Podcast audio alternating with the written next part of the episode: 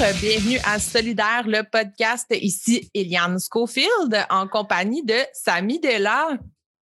Bonjour. Bonjour. Aujourd'hui, il nous manque notre allié, notre, notre animatrice habituelle, Amélie Glaude, qu'on salue, qui ne pouvait pas être parmi nous, mais qu'on espère qu'on a rendu fier par notre travail euh, de cet épisode euh, qu'on a fait ensemble avec une première collaboration de toi, Samy. Puis, t'as survécu? Je crois que oui. Euh, oui, ça devrait être quand même pas pire. je pense que tu étais très bonne, puis notre invité était génial. Fait que moi, je viens équilibrer un peu tout ça.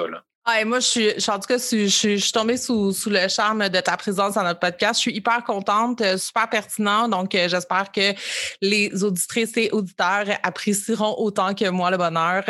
Euh, voilà. Fait qu'aujourd'hui, de quoi on parle aujourd'hui? Aujourd'hui, on parle du projet de loi 59 avec euh, comme invité Félix Lapin de l'UTAM, qui est l'Union des travailleuses et travailleurs accidentés et malades. Donc, on va faire un survol du projet de loi 59, euh, surtout au niveau de ce que ça touche pour euh, les travailleurs non syndiqués. Et dans le fond, on va revenir sur les concepts de base du projet de loi, qui est de ce qui ne tue pas te plus fort, puis pourquoi faire mieux quand on peut faire pire et revenir dans le passé. Ce qui devrait être, dans le fond, le, slogan de la CAQ aux prochaines élections, je pense. Ce qui est pas mal le frame de leur idéologie en général. Voilà. Donc, euh, en tout cas, spoiler alert, euh, c'est vraiment pas euh, glorieux comme projet de loi et ça, ce n'est pas à l'avantage des travailleuses et travailleurs du Québec, mais bien à l'avantage de la partie patronale. Alors, voilà, c'est ici que vous l'aurez entendu pour la première fois ou pas.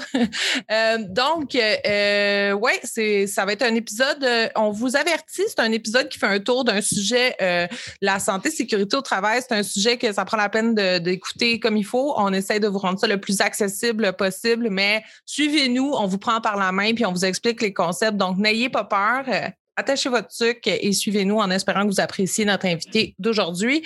Euh, comme d'habitude, si vous voulez aller liker notre page Facebook, ça nous ferait grand plaisir si ce n'est pas encore fait. Euh, partagez nos épisodes, euh, on aime toujours ça. Puis nous écrire si vous avez des de la rétroaction, pour ne pas dire le mot anglais, et des commentaires, suggestions et, et etc. Ça nous fait bien plaisir de vous lire et il y a beaucoup de monde là, qui nous écrivent pour nous dire ce qu'ils en pensent et on apprécie énormément. Alors, sur ce, on vous laisse avec notre épisode d'aujourd'hui sur le projet de loi 59. Bonne écoute! Bonne écoute. Bonjour, bonjour Samy, comment ça va? Ça va très bien, toi, Eliane? Ça va, ça va. On est en compagnie de Félix Lapin, donc de l'Union des, de l'Union des travailleurs et travailleuses accidentés en maladie. Est-ce que je prononce comme il faut? Félix Lafont, c'est parfait. L'UTAM, c'est l'Union des travailleuses et des travailleurs accidentés ou malades. Accidentés ou malades. Excellent. Voilà. Donc, l'UTAM pour les intimes. Euh, bonjour, bonjour. Et on ne manque pas de discussion à avoir aujourd'hui. Est-ce que tu es prêt? Oui, moi, je suis prêt. Excellent. 100% donc, euh, euh, évidemment, on va parler plus en profondeur du projet de loi 59 euh, aujourd'hui parce que c'est inévitable. mais avant toute chose, est-ce qu'on peut avoir une petite bio? C'est qui Félix Lapin? Oui, alors c'est ça. Moi, je suis Félix Lapin. Je travaille à l'UTAM, qui est l'Union des travailleuses et travailleurs accidentés ou malades. Je travaille à l'UTAM depuis près de 20 ans.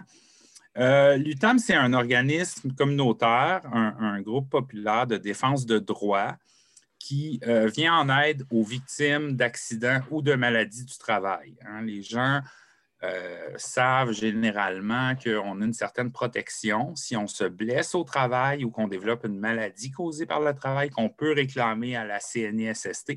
Ce qu'on ne sait pas souvent, c'est tous les problèmes qu'il peut y avoir d'une part, faire reconnaître un accident ou une maladie du travail, à obtenir les indemnités auxquelles on a droit, à euh, obtenir euh, les traitements dont on a besoin. Euh, comment ce régime-là peut être difficile d'accès. Et l'UTAM, on aide des gens à cheminer dans leurs réclamations face aux contestations de l'employeur, face au refus de la CNISST.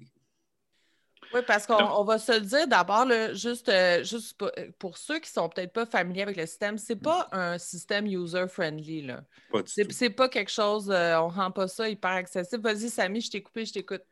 Non, non, non, mais c'était un peu ça que, je voulais dire. Il y a des délais euh, très stricts, très sévères pour tout ce qui est de faire des contestations, puis euh, monter un dossier, euh, aller chercher l'avis, mettons, ou une expertise quand on est en maladie ou des choses comme ça, c'est excessivement cher, excessivement compliqué.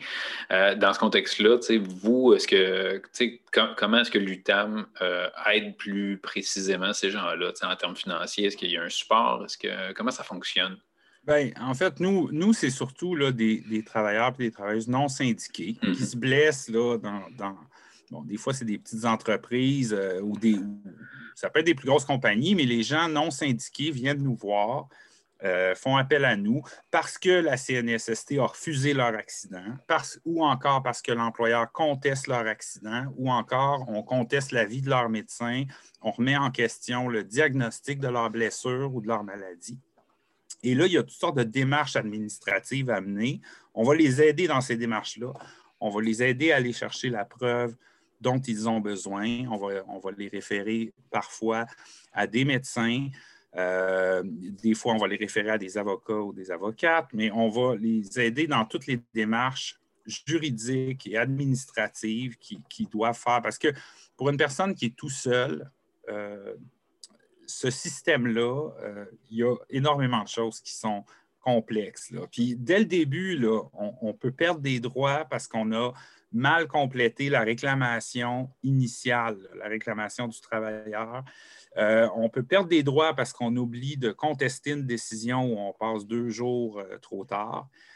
et ben, des gens, c'est sûr, qui font appel à nous. C'est souvent des, gens qui sont victimes de lésions graves et qui entraînent donc des coûts pour la CNSST et pour l'employeur et euh, qui se retrouvent dans des contestations. L'employeur va contester l'accident, va contester le diagnostic et le dossier peut monter, puis ça arrive fréquemment, plus fréquemment qu'on le pense, va se retrouver au tribunal administratif du travail. C'est pas compliqué, il y a près de 50 000 contestations par année au tribunal administratif du travail pour des lésions professionnelles, pour des accidents ou des maladies du travail. Quand on pense qu'il y a 130 000 lésions professionnelles au Québec reconnues par année, ça fait quand même beaucoup. Là. Puis est-ce qu'un travailleur qui se rend ou une travailleuse qui se rend jusqu'à ce, niveau-là à la cour, est-ce qu'après ça, elle doit faire sa propre défense toute seule? Euh, oui, c'est ça? Ben, nous, on les aide là, en identifiant qu'est-ce qui peut aider à prouver ta cause. des fois, ça va être de faire sortir les notes cliniques du médecin. Des fois, ça va être d'aller chercher carrément une expertise médicale. Des fois, ça va être de faire témoigner un collègue de travail. Des fois, ça, il y a toutes sortes de façons de faire notre preuve, puis ça dépend des, contestations. Là. Puis, il faut argumenter euh, en suivant la loi. Puis, c'est, nous, on va les aider à se préparer.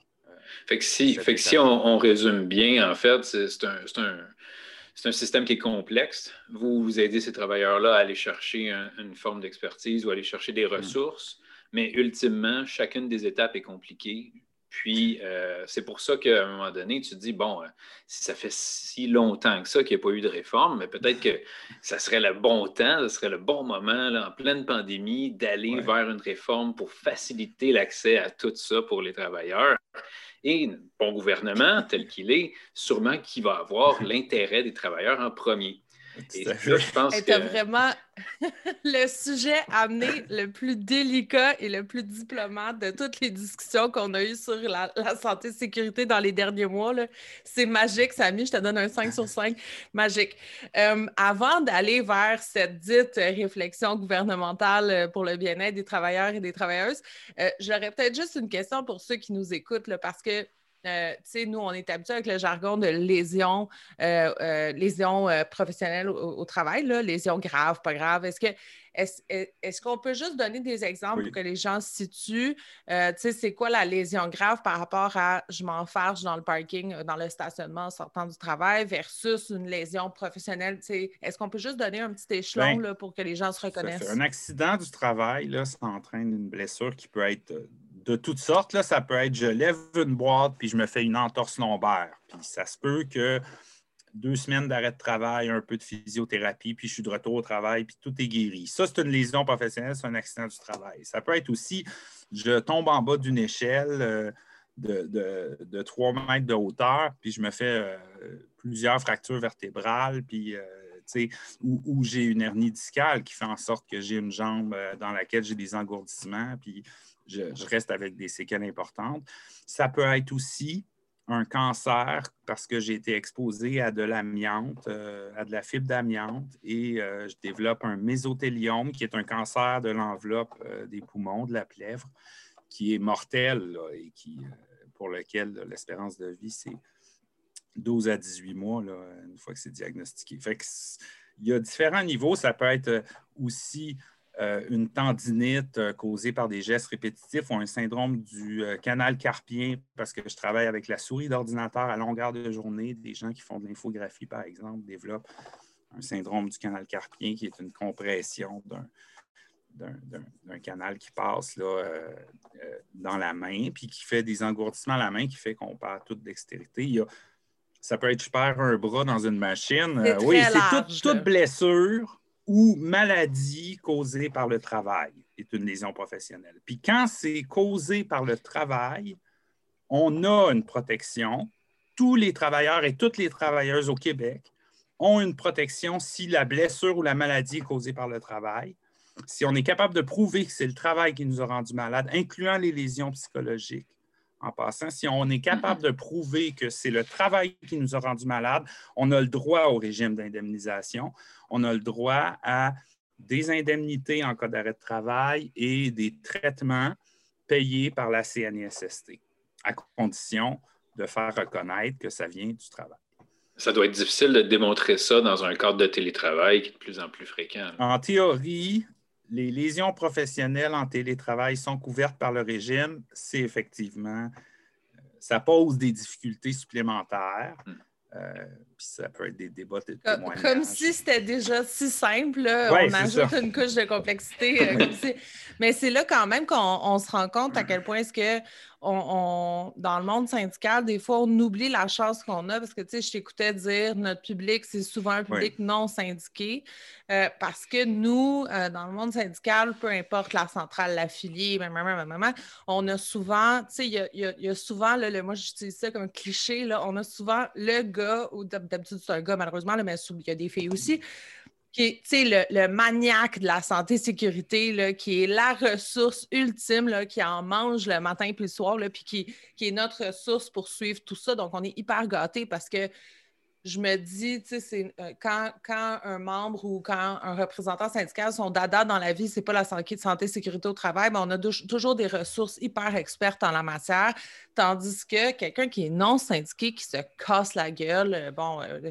à différentes échelles au travail, c'est vrai que ça doit être hyper anxiogène. Vous devez recevoir du monde qui, qui panique, là, parce que, tu sais, ah, ben pas de ressources mais c'est là qu'en tout cas, je voulais juste souligner la chance qu'on a quand même dans le milieu syndical parce que, puis on le voit justement avec le projet de loi 59, avec les présentations qu'on reçoit, on voit qu'on a des ressources qui travaillent bien et qui travaillent fort en la matière, puis qu'on est extrêmement chanceux là, parce que sinon, il y en a plusieurs qui auraient manqué le bateau sur le, fameux loi, projet de loi 59. Euh, Donc, est-ce que tu veux nous présenter, Samy, nous faire un sujet amené pour engendrer engendrer les questions qu'on a pour notre invité. C'est l'histoire du gouvernement qui se, prétendait euh, avoir euh, le bien-être des travailleuses et des travailleurs à cœur.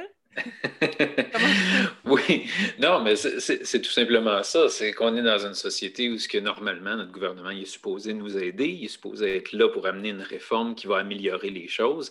Au lieu de ça, ben, il, nous, nous retourne dans le passé, 40 ans en arrière. Euh, donc, euh, on se croirait vraiment comme dans un film de, retour vers le futur où ce que finalement, euh, il n'y a, a, aucun avancement, il n'y a que des reculs. Et euh, c'est des reculs importants qui vont vraiment, vraiment rendre beaucoup plus difficile l'accès. Et euh, puis on, va, on, va, en rediscuter. Sûrement que tu vas avoir un gros point à amener là-dessus, mais c'est un projet de loi excessivement sexiste aussi. Euh, par la force des choses, de par les changements qu'il apporte, dont tu vas discuter tout à l'heure avec nous. Mais euh, autrement dit, euh, c'est ça, c'est juste, il y avait une opportunité de faire quelque chose d'important. Hmm. Et ils ont fait quelque chose d'important, mais dans le mauvais sens du terme. Donc, peut-être que tu pourrais nous, nous, présenter un peu justement ces changements-là plus négatif que positif. Oui, parce qu'il y aurait de la place pour améliorer des choses. Nous, à l'UTAM, on revendique des changements juste pour l'indemnisation des, lésions, des accidents et des maladies du travail. On a des revendications euh, depuis longtemps qu'on met de l'avant pour améliorer le régime, mais ça a été très bien dit, ce n'est pas du tout ça le projet de loi 59. Le projet de loi 59 est à plusieurs égards un retour dans le passé et des reculs majeurs aux droits des victimes d'accidents et de maladies du travail. En fait, pour comprendre le projet de loi 59, c'est un projet de loi énorme euh, qui a presque 300 articles et qui modifie deux grandes lois québécoises, soit la loi sur la santé et la sécurité du travail qui concerne la prévention des lésions et la loi sur les accidents du travail et les maladies professionnelles qui prévoit ce à quoi on a droit en cas d'accident ou de maladie du travail. le projet de loi, c'est une réforme vraiment majeure. C'est une. Et je ne dirais pas assez là, à quel point c'est majeur, cette réforme-là que, que, le gouvernement essaie de faire adopter presque en catimini, là, en pleine pandémie. Euh, ça passe beaucoup inaperçu euh, des grands médias. Bon, il y a eu un petit peu plus de couverture depuis la mi-janvier, mais pour l'importance des enjeux, moi, je trouve qu'il n'y a, actuellement pas assez d'attention là-dessus. Mais quand on regarde ce qu'il y a dans le projet de loi, c'est carrément une attaque aux droits des travailleuses et des travailleurs. Et, et, sans que beaucoup de gens le sachent, là, on est en train de démanteler des régimes et des lois qui nous protègent là, et qui sont en place depuis des années. Moi, je veux vous parler principalement de la loi sur les accidents du travail et les maladies professionnelles parce que c'est notre spécialité, puis c'est de ce côté-là, dans la loi qui nous protège en cas d'accident et de maladie du travail, c'est de ce côté-là qu'il y a les attaques les, pires. Les pires attaques sont du côté de la prévention. Euh, non, non, de l'indemnisation, de, la réparation. c'est ça. C'est ça, de la loi qui prévoit. Parce qu'il y en a des attaques en prévention, OK? Puis les mm-hmm. syndicats actuellement qui mènent une campagne en parlent beaucoup. Nous aussi, on, en parle, mais c'est sûr que nous, là, les gens à l'UTAM qui viennent nous voir, ils sont déjà blessés. C'est des gens là, pour qui la prévention n'a pas fonctionné. Hein. Ils sont blessés. Euh, ils ont souvent des dommages permanents à cause d'un accident ou, d'une maladie dont ils vont souffrir le restant de leur jour. Et ces gens-là, c'est eux qui sont, euh, qui sont les, plus grandes victimes du projet de loi 59. Puis, je veux dire, ce, projet de loi-là va avoir des. S'il devait être adopté, il va avoir des impacts là, pour, pour 20, 30, 40 40 ans peut-être. La loi sur les accidents du travail et les maladies professionnelles, elle n'a pas été changée de façon importante depuis 1985. ça fait près 36 ans, quasiment 40 ans qu'elle n'a pas été modifiée. Puis une fois que cette réforme-là va être adoptée, les droits qu'on perd, on va les perdre pour un autre 40 ans certainement. Ça va affecter des, centaines de milliers de, travailleurs et de travailleuses. Puis on ne sait pas quand on va être victime d'un accident ou d'une maladie. Mais là, la loi si elle est adoptée, euh, les pertes qu'on a, on les a pour longtemps. C'est ça que j'allais dire. Je pense que c'est important que les gens comprennent parce que il faut se situer de l'échelle de 0 à 10 en gravité. Là, de, parce que souvent dans le monde syndical, les gens nous regardent aller et on a tout le temps l'air grimpé dans les rideaux là, en train de toujours dire que c'est la fin du monde. Mais là, là, on, on est à 8,5 ou 9 sur 10. Là. On, est, on est comme dans la vraie gravité. Euh, les gens, il faut qu'ils comprennent que ça a pris des années, comme tu dis, presque 40 ans avant qu'ils se repenchent sur la question. Euh, et que ça prend, c'est pas des projets de loi là, comme la CAQ a, l'habitude de produire des petits projets de loi en, deux mois là, qui nous garochent à droite et à gauche. C'est la santé, sécurité, tout ce qui est prévention, indemnisation, etc., réparation, c'est des gros projets qui prennent beaucoup de travail. Donc, si celui-là passe, c'est un peu un point de non-retour où on s'engage dans une lutte pendant des décennies pour rattraper ce qu'on va perdre. Donc, c'est pour ça que je pense que c'est comme faut recadrer là, pour que les gens comprennent que euh, c'est l'heure est grave. Oui, puis on s'entend, il y a des amendements qui sont supposés être apportés par, par le ministre puis, puis les gens qui travaillent autour de lui, mais ça ne va pas être euh, quelque chose. En tout cas, moi, personnellement, je ne m'attends pas à quelque chose de, de euh, complètement bouleversant qui va changer la face de ce projet de loi-là. Puis on, on, se demande même si est-ce que le ministre n'a pas volontairement créer un projet de loi qui était euh, excessivement exhaustif comme ça, puis avait, qui avait des impacts majeurs dans le but de, l'utiliser un peu comme une, technique de négociation. Puis euh, ensuite de réduire par certains amendements, mais faire réellement passer ce qu'il y avait en tête dès le départ. Dès le départ. Donc, ça aussi, c'est une question qu'il faut se poser. Là en tout cas, moi, je préfère être optimiste, là, puis voir les reculs du ministre, parce que c'est vrai qu'il a annoncé qu'il reculait de, mini-pas. Ça n'a rien à voir avec quelque chose qui rendrait, en tout cas, le peu, le peu qu'il a dit, euh, les irritants qu'il a dit qu'il corrigerait, c'est tellement mineur, quasi insignifiant, mais en tout cas, ça ne rendra pas le projet de loi acceptable, mais pour moi, c'est un symptôme du rapport de force. Moi, je pense que le ministre ne s'attendait pas à ce qu'il y ait autant de réactions. Le ministre espérait que ça passe plus inaperçu, plus comme une lettre à la poste. Il a passé une semaine très difficile en commission parlementaire. Il a vraiment été attaqué de toutes parts. Chapeau aux, organisations syndicales qui mènent campagne sur ce projet de loi-là. À l'UTAM, avec les petits moyens qu'on a, on essaye, je veux dire, depuis, depuis le premier jour, on dénonce, dès qu'on a pris connaissance du projet de loi, on dénonce ça. C'est difficile de percer dans l'espace public dans le contexte actuel, mais il y a quand même de plus en plus de monde qui allume sur comment ce projet de loi-là est dangereux, proteste par les moyens que c'est possible de faire actuellement, mais assez pour que, euh, je veux dire, tous les partis d'opposition sont, sont, euh, sont, opposés au projet de loi dans sa forme actuelle. À peu près tous les intervenants, à part le patronat en commission parlementaire, on, réagit. Il y a eu énormément d'organisations qui ont aussi déposé des mémoires pour dénoncer ce projet de loi-là. Il y a eu récemment la sortie des 18 directeurs de la santé publique qui disent que c'est un projet de loi dangereux. Vous ne voyez pas ça tous les jours, mais c'est parce qu'il y a vraiment des choses épouvantables dans ce projet de loi-là. Ceci dit, je ne pense pas que le ministre s'attendait à ce que ça suscite autant de réactions, puis je pense qu'il voit qu'il est obligé de reculer. Il faut juste maintenir la pression parce que. Pas les, mini-amendements qui s'apprêtent à déposer. Mais, justement, parlons-en. oui. Mais justement, parlons-en un peu de ces atteintes-là. Parce que là, c'est sûr, on est, on est les trois, on est enragés contre ça parce qu'on a lu, on s'est, on s'est renseigné, on a eu des, formations on, the fly là-dessus. Mais euh, Félix, c'est quoi vraiment les enjeux? C'est quoi les, les attaques? Oui. Première chose, OK, là je, là, je vais y aller sur les attaques qu'il y a dans le régime de réparation, c'est-à-dire euh, hein, la loi qui nous protège une fois qu'on a eu un accident de maladie.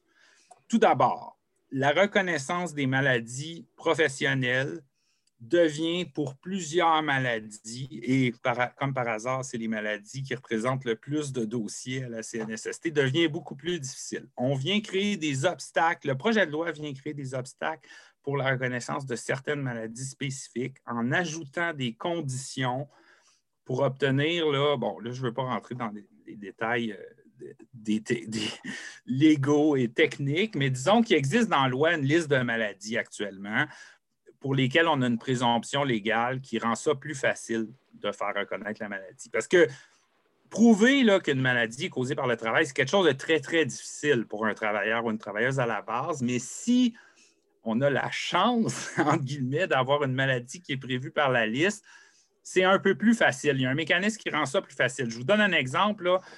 Euh, une caissière euh, dans un supermarché qui fait des gestes répétitifs à passer des articles sur le scanner et qui développe une tendinite de l'épaule. La tendinite, c'est dans la liste des maladies professionnelles si on fait un travail qui implique des mouvements, euh, des mouvements répétés. Donc, si incapable de montrer, regardez, là, je fais plusieurs fois le même geste par jour à passer des articles au scanner, j'ai une tendinite à l'épaule, mon médecin dit que c'est en lien, bien, ça va être souvent reconnu parce que la tendinite est dans la liste. Ce qui n'est pas le cas d'un paquet de maladies qui sont reconnues ailleurs dans le monde. Hein. Le syndrome du tunnel carpien, c'est une vraie honte, mais il n'est pas dans notre liste. OK? Je veux dire, les, lésions aux genoux pour euh, les gens qui font du travail à genoux ce n'est pas dans la liste. L'épicondylite n'est pas dans la liste. Il y a plusieurs lésions qui sont reconnues ailleurs dans le monde qui ne sont pas dans la liste au Québec.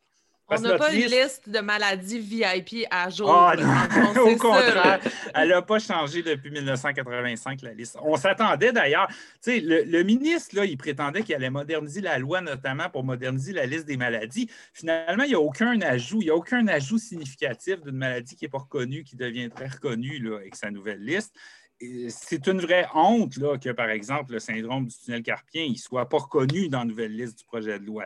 Ce qu'on a plutôt, c'est des obstacles, des nouveaux obstacles pour des maladies, justement comme les troubles musculosquelettiques, comme les maladies causées par des mouvements répétitifs. Maintenant, on ajoute des conditions pour les troubles musculosquelettiques. Il faut maintenant prouver qu'on fait 50% du temps de travail à faire le même geste. OK? Ça a l'air ça a l'air euh, anodin, là, mais ce que ça veut dire, là, c'est que les gens qui travaillent en usine sur une chaîne de montage à toujours faire le même geste, ils vont pouvoir encore être reconnus, mais ça veut dire que la serveuse de restaurant, la caissière d'un supermarché, oubliez ça.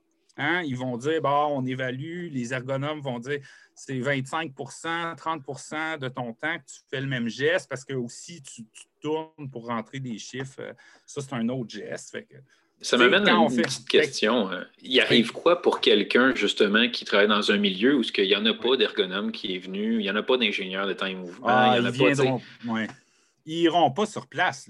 C'est des fonctionnaires de la CNSST qui vont faire l'analyse. Ils vont se baser sur leur ergonome qui a déjà fait des analyses de postes similaires, mais ils ne vont jamais aller sur place. Ils vont, ils vont fonctionner par télépathie. oui, non, mais simplement par téléphone. Mais ils vont, ils vont dire que si tu n'es pas sur une chaîne de montage, là, à faire toujours le même geste, ça ne fonctionnera tout simplement plus. Ça, c'est un bon exemple. Ça, c'est, une des attaques d'ailleurs aux droits des femmes. Pour nous, là, c'est ce qui fait que le projet de loi est sexiste parce que, vous savez, il y a deux.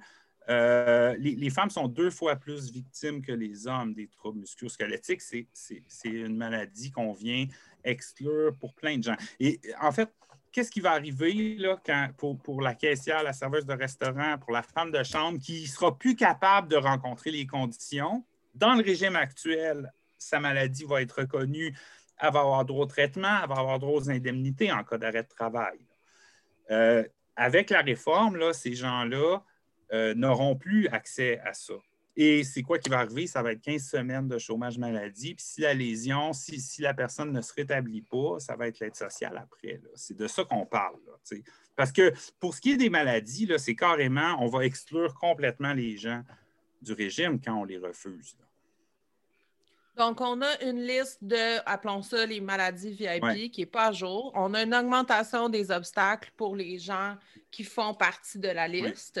Et et etc. On a donc clairement un effet sexiste parce que, bon, il y a, deux fois plus de femmes qui, qui sont visées par ces mesures-là.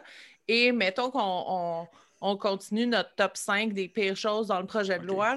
il manque juste un petit effet, un petit effet de, drum roll. Il manque des petits effets spéciaux, là, mais mettons, ben, comme s'il n'y en avait pas, pas assez. mettons qu'on continue. Pour les maladies, euh, c'est ça, il y a des reculs pour les troubles musculosquelettiques, il y a des reculs aussi pour la, reconnaissance des surdités professionnelles et il y a aussi des critères qui n'ont absolument rien de scientifique qu'on vient introduire. La CNSST, en tout cas, ils, mettent un seuil pour l'interdiction intoxication au plomb, là, qui est comme euh, plus que deux fois supérieur à celui que l'INSPQ reconnaît. Ça, c'est le taux de plomb dans le sang, le niveau de, plomb, de taux de plomb dans le sang que ça prend pour faire reconnaître une intoxication au plomb. Bref, les changements à la liste, là, ce qu'il faut retenir, c'est qu'ils n'ont rien de scientifique. Les changements qu'on vient faire à la liste des maladies professionnelles, c'est uniquement pour refuser des gens qui vont avoir été rendus malades par leur travail, mais qui auront le droit à rien parce qu'on va refuser leur maladie. c'est vraiment ça l'objectif des changements. Euh, on vise aussi les surdités professionnelles. Euh, pendant euh, des années et des années au Québec, on a toléré un niveau d'exposition au bruit, une norme d'exposition au bruit beaucoup plus élevé que ce qui existe, ce qui est reconnu par la science. Puis il y a des gens qui ont développé des surdités professionnelles à cause du bruit, à cause de ça. Mm-hmm.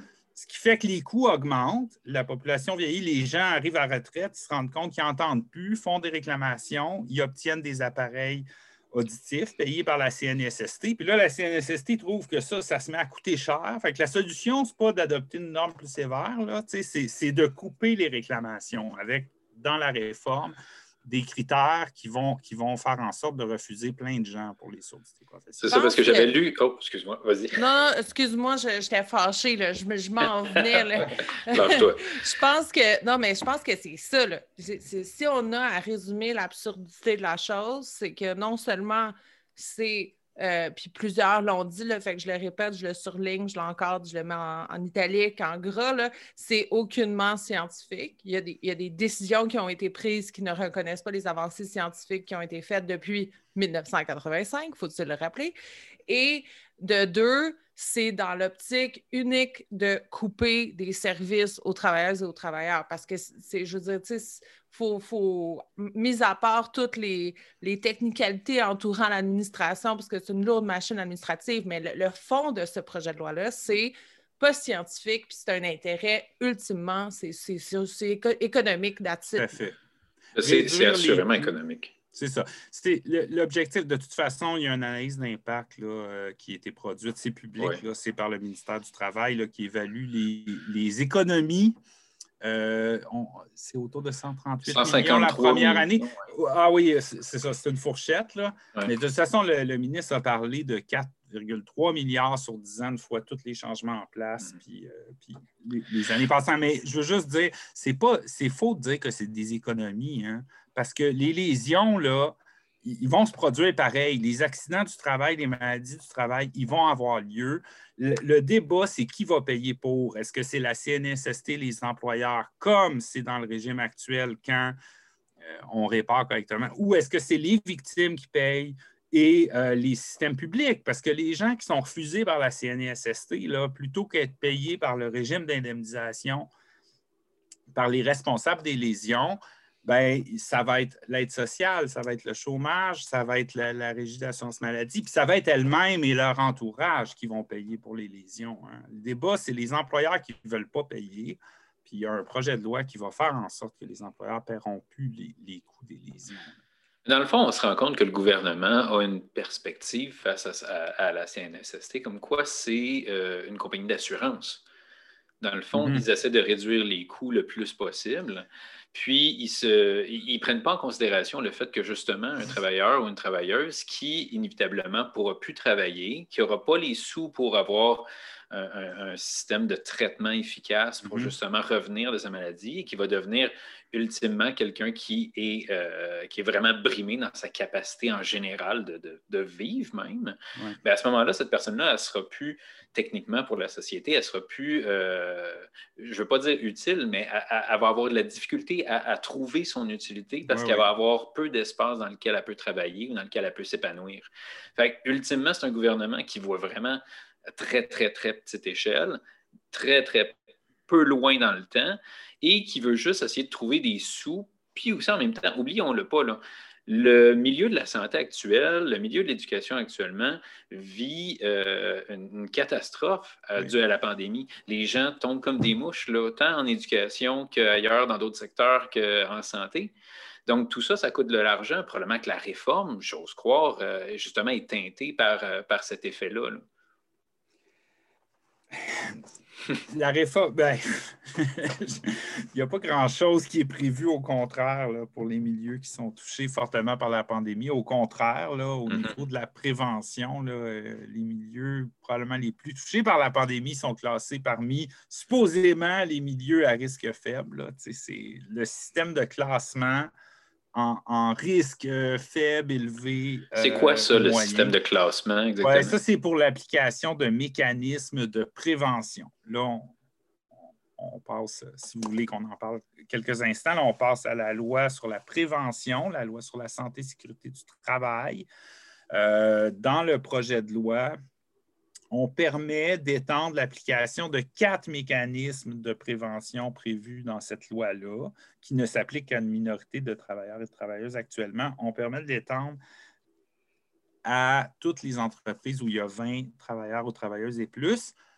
Donc, ça, c'est des mécanismes qui existent depuis 1979, 1979 et qui ont fait leur preuve dans les milieux où ils ont été mis en place. là, ce qu'on dit, c'est qu'on va les mettre en place pour d'autres travailleurs et travailleuses pour lesquels il ne s'applique pas ces mécanismes-là qui visent à identifier les dangers, à prévenir les accidents les maladies. Sauf qu'on change le fonctionnement de ces mécanismes-là, on les affaiblit, comme si hein, il fallait saupoudrer la prévention partout plutôt que d'en faire de la vraie efficace euh, comme ça se fait dans les milieux où ces mécanismes-là existent. Fait que là, pour les gens qui sont protégés par ces mécanismes-là, qui est une minorité là, actuellement, une très petite minorité, là, euh, moins de 20% autour de 12-13% euh, des travailleurs travailleuses sont couverts par ces mécanismes-là. Ben, pour ces gens-là qui sont couverts, ben, ils, vont voir l'efficacité de ces mécanismes-là diminuer. concrètement, c'est qu'il va y avoir moins de temps de libération pour les gens qui, vont, euh, qui doivent faire de la prévention. Donc, évidemment, tu vas avoir. Tu vas avoir plus de monde qui vont se blesser. Eh ça va, ben, c'est ça. Inévitablement. C'est sûr que si tu diminues la prévention, normalement, ça a un impact sur le nombre de je trouvais que ça s'en allait trop bien là, quand ça commençait par les quatre mécanismes sont étendus. puis là, je me, disais, mon Dieu, c'est la première bonne nouvelle sur le projet de loi que j'entends. Puis là, bam, mais non. non, non, parce qu'on diminue, c'est ça, on affaiblit beaucoup le fonctionnement de ces mécanismes-là. Il y en a un carrément qu'on élimine. On donne aussi plus de contrôle aux employeurs. Mais moi, là, c'est pas, l'UTAM, là, c'est pas notre spécialité, la prévention. Là. Ça, c'est les organisations syndicales actuellement dénoncent beaucoup ces changements-là en prévention. Puis je pense que les gens qui veulent s'informer, regardez qu'est-ce que le matériel d'information, les campagnes syndicales, qu'est-ce qui sort. Mais en tout cas, si vous permettez, j'aimerais ça parler d'un autre aspect, si on revient au régime euh, de réparation des lésions. Un autre aspect qui est une véritable catastrophe pour nous et qui va produire vraiment euh, des situations terribles pour les victimes d'accidents de maladie du travail. Un autre aspect majeur dans le projet de loi 59, c'est ce qui change euh, une fois que la blessure ou la maladie est acceptée. Dans le régime actuel, c'est le médecin traitant, c'est votre médecin traitant qui va décider euh, quels sont les soins dont vous avez besoin et euh, si vous êtes, si votre lésion est guérie ou une fois que les soins sont terminés, c'est votre médecin normalement qui va évaluer qu'est-ce que vous ne pouvez plus faire à cause de séquelles permanentes, par exemple, si vous avez des limitations. Ça, c'est la situation actuelle. Et pendant la période de traitement médicaux, hein, mettons que je me blesse, j'ai une entorse, je suis en arrêt de travail et je fais de la physiothérapie trois fois par semaine. Pendant cette période-là, normalement, je ne travaille pas, j'ai droit aux indemnités. Et si l'employeur veut proposer ce qu'on appelle en langage courant des travaux légers, dans la loi, c'est une assignation temporaire, il doit soumettre à mon médecin la description de tâches qu'il veut me faire faire. Et c'est mon médecin qui décide. C'est le médecin traitant du travailleur ou de la travailleuse qui décide. le projet de loi introduit, sous le titre de réadaptation avant la consolidation, un mécanisme qui va permettre aux fonctionnaires de la CSST de la CNESST, pardon, d'imposer des retours au travail forcés en période médicale, en période de traitement médicaux, sans l'accord du médecin. Alors, ça, ça veut dire, par exemple, un fonctionnaire de la CNSST qui dit, ben là, ça fait six semaines que la personne est en suivi médical pour une entorse, c'est trop long, elle pourrait faire un retour progressif au travail. Hein, puis ils vont s'appuyer sur leur médecin conseil, probablement, là, pour élaborer ce genre de mesures-là.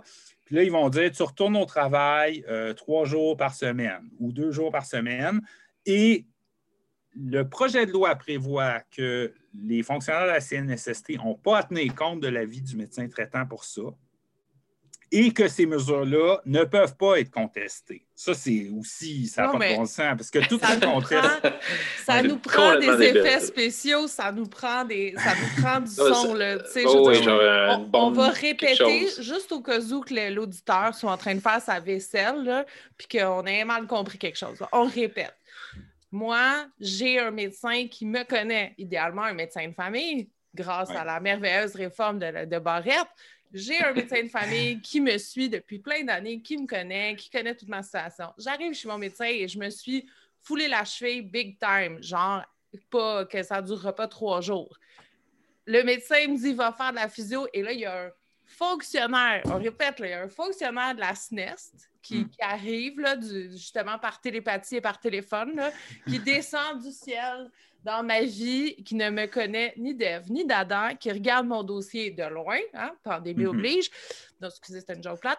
Puis qui dit ben non, c'est fini. Peu importe ce que ton Ouais. médecin dit, non, c'est fini, tu rentres au travail. Oui. Ils vont une- ordonner comme ça. Oui. Il, a obli- peut y obliger, là. Ça, Ah ça. non, mais c'est plus que ça. Oui, oui, c'est suspension. Là. C'est, euh, le, le fait de ne pas collaborer avec ces mesures-là et donc de ne pas obéir, par exemple, à un retour progressif décidé par la CNESST, c'est suspension des indemnités. Et si mon médecin me dit je veux pas que tu y ailles, c'est pas bon pour ta santé, tu vas aggraver ton cas, puis que je décide d'obéir à mon médecin, ben je vais avoir une suspension d'indemnité. C'est prévu comme ça. là. Euh, le médecin peut continuer de prescrire des traitements, mais je vais travailler. Admettons, je fais de la physio l'après-midi. Si le fonctionnaire de la CNSST a décidé que Je je travaillais je vais lever ma caisse la- la- la- C'est ça. après. C'est Ouais. ça. Oui, exactement. Fait que On dans le fond, on est en train de créer un système qui va aller avec le bon vieil adage de ce qui ne tue pas te rend plus fort. C'est ça. Ouais. C'est en gros ça. là. Il n'y a rien Oui. d'autre que ça. C'est si, Puis- si ça ne te tue pas, tu retournes au travail. En fait, euh, l'analogie avec euh, Retour vers le futur, là, puis l'idée qu'on vient dans le temps, c'est que là, on, on- ça, c'est un recul majeur qui nous ramène à la période avant 1985, parce que avant 85, la CNSST n'était pas liée par l'avis du médecin traitant, puis ça, puis ça a conduit à des abus épouvantables qui étaient, qui étaient dénoncés. Là. Hein, Parce la que tu as des médecins laquelle- d'entreprise. oui, parce que tu avais des médecins de compagnie, puis des médecins dans les bureaux de la CNSST, là, qui se à l'époque, dans le jargon, les gens les appelaient les médecins de papier, parce qu'ils regardaient juste des papiers. Ils regardaient des papiers médicaux, là, des rapports médicaux, puis ils disaient Ah, il y a entorse, euh, retourne-les au travail. là. Puis, puis la CNSST jetait aux poubelles l'avis du médecin traitant, puis disait Non, non, selon nos protocoles, tu es capable. Retourne. Ça, ça a conduit à des aggravations ça conduisait à des situations qui n'avaient pas de bon sens. Ça a été dénoncé, dénoncé beaucoup par le mouvement syndical. Et, en 85, on a gagné dans la loi actuelle euh, qu'ils doivent respecter l'avis de nos médecins traitants. Mais là, le ministre Boulet, le projet de loi 59, là, il, vise à nous ramener dans le temps, là, à nous ramener à cette période-là qui a été dénoncée. Ou est-ce que c'était la, la, la CSST à l'époque qui décidait puis qui n'était pas lié par l'avis des médecins traitants? Bien là, Mais sur les mesures de réadaptation avant consolidation, selon leur nom dans la loi, bien, ils ne seront pas liés par l'avis. En plus, ils ont des noms vraiment pas sexy. C'est comme tout pour rien comprendre. là. Oui. Mais il me semble que je comprends pourquoi euh, il y a quand même eu une opposition de, de- de- de- on va dire, du, du domaine de la santé. Parce que si Oui. j'étais un médecin, tu sais, un médecin, Mm. là, pas, pas euh, un, un médecin de famille, là, qui, a, qui, qui y en a là, beaucoup là, de médecins. Là, on parle des médecins de papier, là, mais la majorité des médecins ils veulent du bien à leurs patients puis ils veulent bien faire leur job. Là. Bon. Euh, je serais vraiment de mauvaise humeur. Hey, euh, je, je, serais, je le prendrais personnel là, que Mm. n'importe quelle euh, entité, euh, entité gouvernementale puisse remettre en question mon expertise médicale sans nécessairement être un médecin. Il me semble que ça explique pourquoi est-ce qu'il y a eu une, une levée de bouclier, mettons.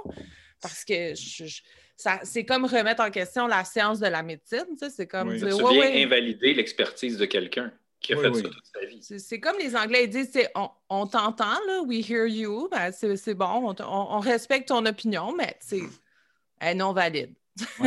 Ben, en fait, c'est ça, c'est vraiment une dépossession. Les médecins sont dépossédés de leur rôle. Le médecin traitant est dépossédé d'une bonne partie de son rôle dans le suivi, euh, puis le- le- les prescriptions de traitement d'une victime. Puis, à travers ce mécanisme-là de retour forcé, justement, il y a un point que tu as touché, euh, que tu as brièvement parlé, c'est si la personne retourne au travail, puis que malgré le fait qu'elle fasse sa physio, puis tout ça avec, son, avec l'opinion de son médecin, mais qu'elle se reblesse, Il arrive quoi? Est-ce que le projet de loi prévoit qu'il y a une forme de révision que tu peux faire de ton dossier? Il n'y a pas quelque chose qui s'appelle le BEM? ça, Oui, on peut en parler du BEM, là, parce que c'est un autre aspect qui est touché par le projet de loi. Et encore une fois, ce n'est pas dans le sens du droit des travailleurs et des travailleuses. Là. Pour vrai, je suis étonné, là. c'est comme une thématique. Hein?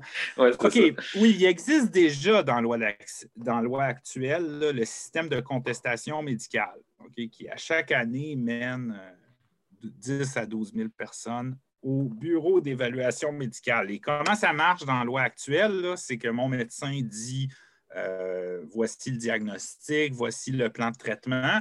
La CNESST et l'employeur ont le droit de contester ça déjà dans la loi actuelle en allant chercher l'avis de leur médecin. Puis ensuite, ils demandent un arbitrage au bureau d'évaluation médicale quand les deux médecins ne sont pas d'accord. Ce qui est souvent le cas parce que le médecin traitant ils visent à me soigner. Puis souvent, les médecins, ben, en tout cas, les médecins désignés par les employeurs et la CNSST, ceux qui font de l'expertise de répétition, habituellement, ils ont tendance à dire que finalement, ce n'est pas très grave d'avoir une petite hernie discale euh, euh, ou d'avoir une fracture. Il n'y a rien là. Et le travail, c'est la santé. C'est ça. Ça, c'est la logique des médecins. à chaque fois que tu fais, il y a une petite larme qui coule, mais ce n'est pas grave, c'est bon pour toi. C'est ça. Exactement. Fait que là, euh, ce qui se actuellement, il existe donc ce bureau d'évaluation médicale qui va trancher le débat entre mon médecin et le médecin de l'employeur, ou mon médecin et le médecin de la CNSST. Cependant, la CNSST, là, des fois, ils trouvent que ça ne va pas assez vite, le BEM. Que le BEM, là, des fois, c'est trop long. Surtout cette année, ben, l'année qui vient de se passer, le BEM a cessé de fonctionner euh, de mars à juin. En raison de la pandémie, on cessé de faire des évaluations, le BEM. Nous, je vous dirais, on était très contents de ça parce que pendant ce temps-là, -là, c'était les médecins traitants euh, qui ne pouvaient plus être contestés. En fait, les contestations étaient en attente. Pendant ce temps-là, le médecin traitant, son avis s'applique. Le projet de loi il a prévu quelque chose. Si le BEM prend trop de temps à traiter une contestation, eh bien, c'est bien simple passer le délai, si au bout de 90 jours, le BEM n'a pas réussi à signer le dossier à un médecin ou au bout de 120 jours n'a pas réussi à produire son rapport, ben, c'est le médecin de la CSST qui gagne immédiatement. Le en fait, ça, là, c'est vraiment fou. C'est les délais de système invalident la vie du médecin traitant, du travailleur ou de la travailleuse ce qui est, ce qui est inouï, c'est comme l'arrêt Jordan, mais à l'envers. C'est quand les délais de système, là, en, droit criminel, les délais de système innocentent l'accusé, mais en, dans le, avec la CNSST, les délais de système, là, ça fait que mon médecin traitant, son avis ne vaut plus rien. Ça permet d'écarter l'avis du médecin euh, dont, qui est contesté, c'est-à-dire mon médecin. Et on s'entend que la majorité du médecin de la CNSST on s'entend que la majorité des dossiers dans un contexte comme ça, avec l'idée qu'il y a derrière cette réforme-là, vont toutes finir hors délai. Euh, oui, ben c'est ça. C'est bien facile pour le BEM de dire. En fait, dès que la direction du BEM dit Ah, on ne sera pas en mesure d'assigner le dossier dans les 90 euh, jours. Dès qu'il dit ça, puis il peut dire ça dès que la contestation médicale est reçue, immédiatement la CNSST est liée par son médecin. Le litige prend fin, puis c'est le médecin de la CNSST qui gagne.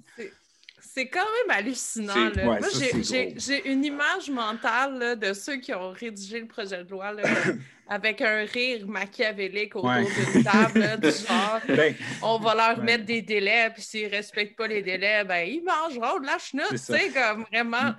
Mais c'est pas, en plus, c'est pas, pas pour punir un travailleur de ne pas respecter un délai. On ne parle pas de ça, on parle de si le, système, si le bureau d'évaluation médicale du ministère du Travail n'est pas assez vite, la CNSST gagne le litige.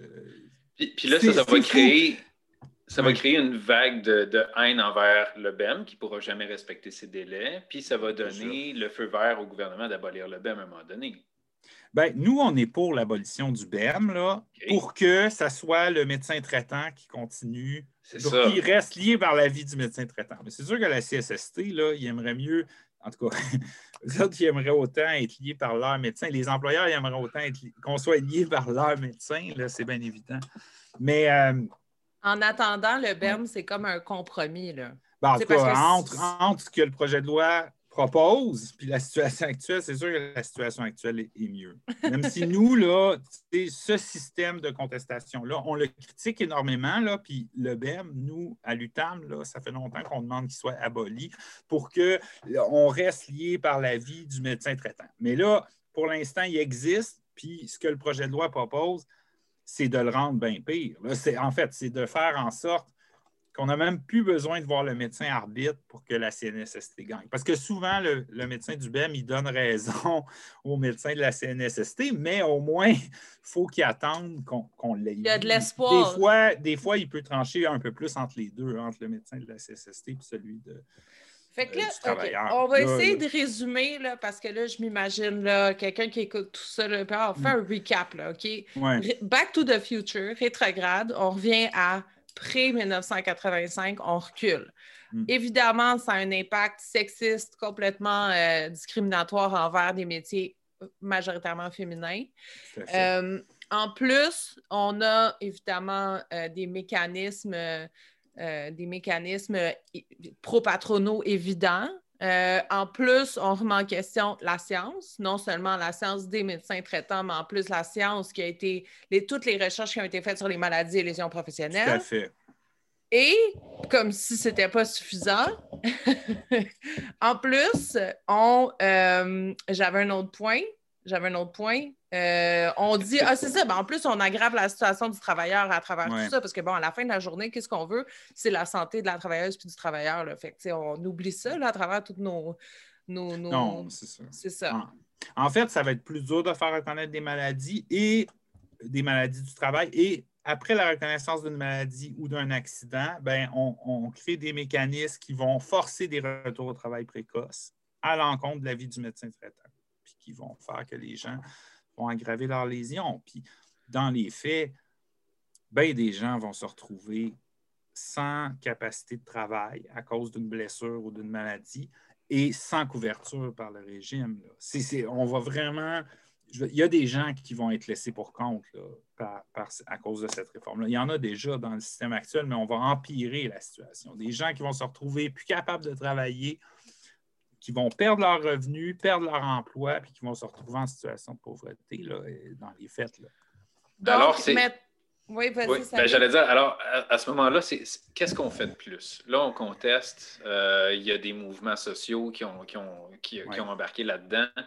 Euh, on reste en pandémie. J'ai l'impression que si on n'était pas en pandémie, ni en hiver, euh, il y aurait quelques centaines de milliers de personnes dans la rue dehors. Qu'est-ce qu'on fait pour aider l'UTAM? Bien, euh, l'UTAM et tout, le mouvement syndical aussi là, qui proteste contre ce projet de loi-là, il faut faire connaître notre opposition au projet de loi le plus largement possible. Déjà, là, sur Internet, euh, sur les réseaux sociaux, il y a des capsules vidéo, des textes d'information, des, des, euh, des des images de dénonciation qui circulent. Si vous allez sur le site Internet de la FTQ ou si vous allez sur le site Internet de l'UTAM, d'ailleurs, là, on a comme 14 bulletins euh, d'information sur 14 aspects du projet de loi où il y a des reculs aux droits des travailleurs, des travailleuses et il y a des capsules vidéo.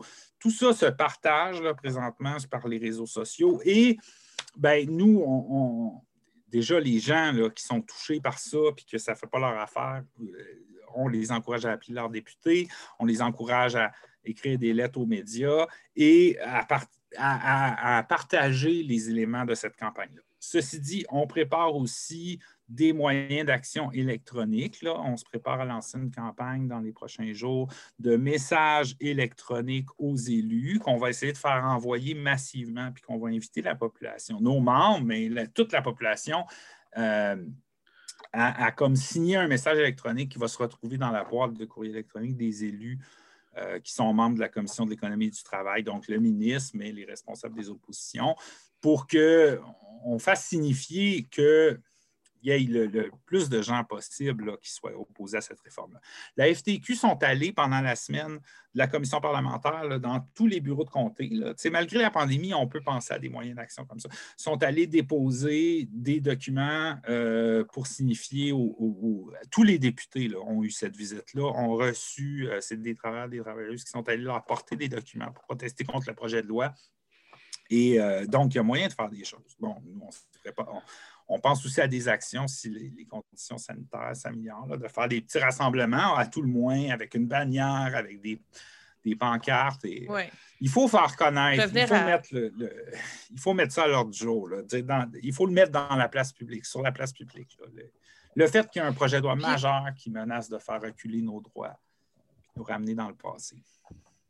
Puis euh, j'en profite pour vous encourager à l'UTAM parce que aussi, vous, vous fonctionnez par Mm. membres. Donc, euh, tu sais, euh, votre liste de membres est déjà très exhaustive syndicalement, là, mais si jamais il y a des gens qui nous écoutent, là, des organisations syndicales ou pas, là, peu importe, de travailleurs et travailleurs, ça, Oui. les critères sont. Bon, alors si vous n'êtes pas déjà membre, là, ça vaudrait la peine d'aller regarder là, parce que c'est justement à travers ces réseaux-là d'organismes syndicaux et ou de défense des travailleurs militants et ou autres qu'on arrive à partager l'information puis à s'organiser pour lutter contre, par exemple, un projet de loi de cette ampleur-là. là. Donc, euh, donc euh, c'était, j'ai fait la plug à ta place parce que je trouvais que tu, je trouvais que tu te pluguais passer. Là, Fait que je suis Ouais. là, allez vous inscrire! C'est ça, les gens, juste aimer notre page Facebook, là, après ça, vous recevez les notifications. Parce que ça, on la met à jour tous les jours, on, on publie des choses dessus. là. Puis vous avez aussi un rapport, euh, un rapport, un, un rapport d'action, un rapport général sur votre site là, qui explique exactement votre mission, qu'est-ce que Oui, vous avez oui, tout à comme- fait. Il est super bien fait, super clair, là, franchement. euh, fait que euh, j'encourage les gens à aller le consulter.